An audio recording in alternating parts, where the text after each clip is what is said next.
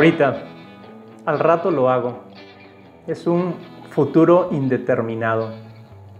El ahorita es una expresión muy mexicana y es un suceso que puede ser inmediato o nunca llegar a realizarse. El ahorita no es ahora, no es después, no es en este momento, simplemente sucede ahorita. Cuando arguimos ese ahorita no tenemos claridad en cuánto tiempo sucederá. Y nos escudamos en esa misma temporalidad para no sentir el peso de la urgencia. Le sacamos al cumplimiento del deber. O, como explica el doctor Morfín, ahorita es el reconocimiento de que lo que se tiene que hacer está en el tiempo, pero sin comprometerse un momento determinado. Y ahí tenemos la primera característica. No hay compromiso en alguien que dice ahorita no tiene interés suficiente en hacer aquello que le piden o lo que él mismo se ha propuesto. Porque no hay una verdadera motivación. Porque eso que tiene que llevar a cabo no está convencido de su importancia. Y una horita no se escucha mal, pero termina siendo como enviar al limbo esa actividad. Tardanza, lentitud, dilación, aplazamiento, todos son componentes del ahorita. O sea, al hacer las cosas con tardanza, literalmente lo dejamos para tarde, para el final del día. O sea, es lo último que pensamos hacer. Y si no me alcanza el día, pues ya lo haré mañana. Porque dada esa falta de estímulo, todo se hace con lentitud. Pero esa dilación no es tanto lo que quiero hacer, sino incluso el decidirme a empezarlo. Por eso se aplaza el momento. Se empieza esa actividad cuando ya no queda otra cosa por hacer o cuando ya es urgente. Y entonces terminas haciéndolo ahorita mismo. Fíjate que muchas veces no se trata de un encargo, o sea, no se trata de algo que me piden, algo que viene de fuera y que yo podría arguir tal vez que me están quitando la libertad. Que como no es una acción libre de mi parte, pues entonces tal vez no quiero hacerlo por eso mismo. Pero fíjate que muchas veces tenemos muy buenas ideas. O sea, se nos ocurren cosas a emprender, actividades que iniciar. Otras veces sopla algo por dentro, una moción del Espíritu Santo, le llaman, que al fin y al cabo no viene de fuera es mía.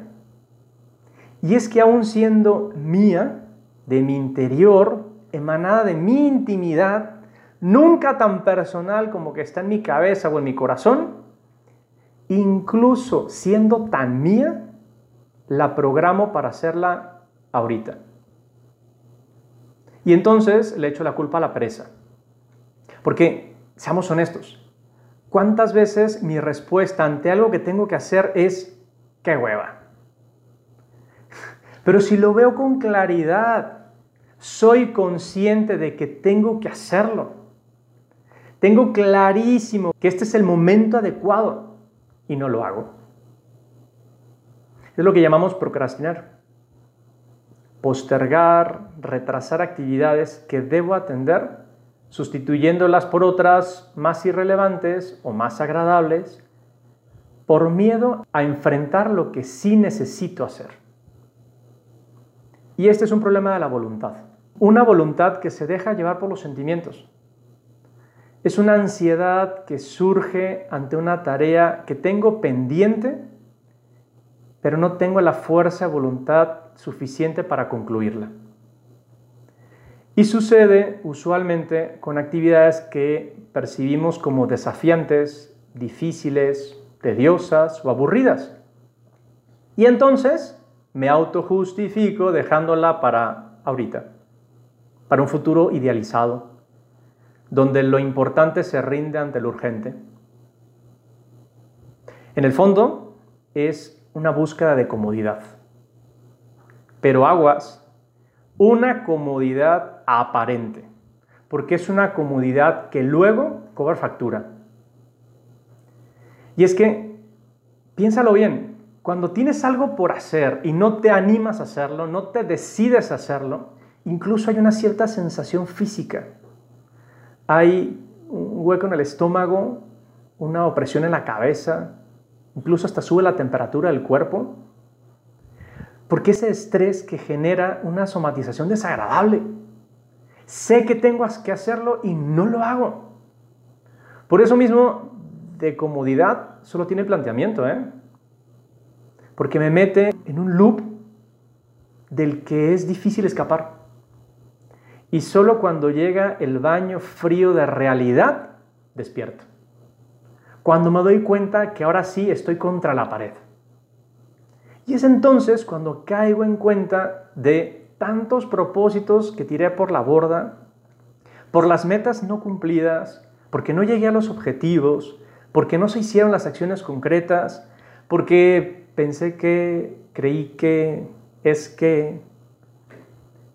Y entonces surgen el montón de excusas, sin número de falsas razones que me llevaron a, nuevamente, desilusionarme conmigo mismo, a hacerme ver lo que según yo ya sabía, no soy bueno para eso, para organizarme, para concretar, para dar el primer paso, para entender cómo hacerlo, para Mira, es lo que diría nuevamente el doctor Morfín, la tibieza concretada en el tiempo. Ni ahora, ni después, sino ahorita. Tibieza.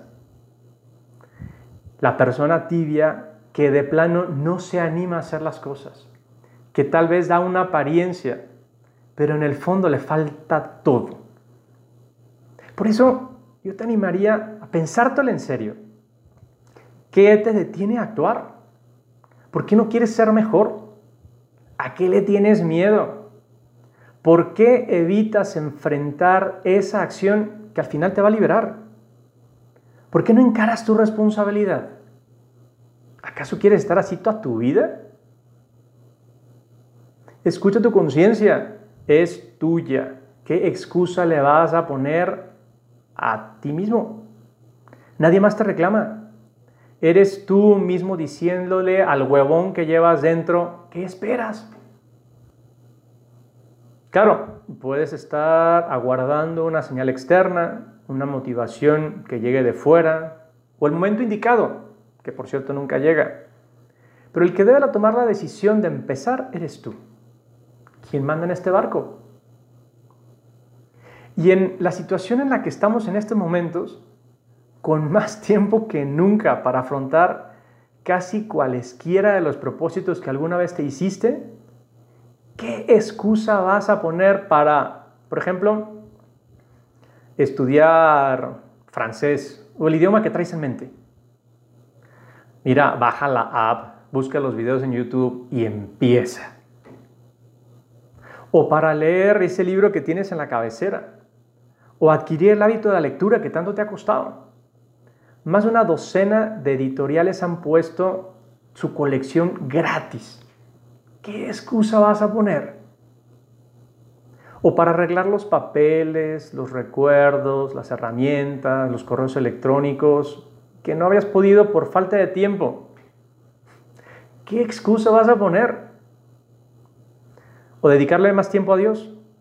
Dice que siempre lo has necesitado y con la falta que hace rezar en estos momentos. ¿qué excusa vas a poner? O dormir las horas de vidas.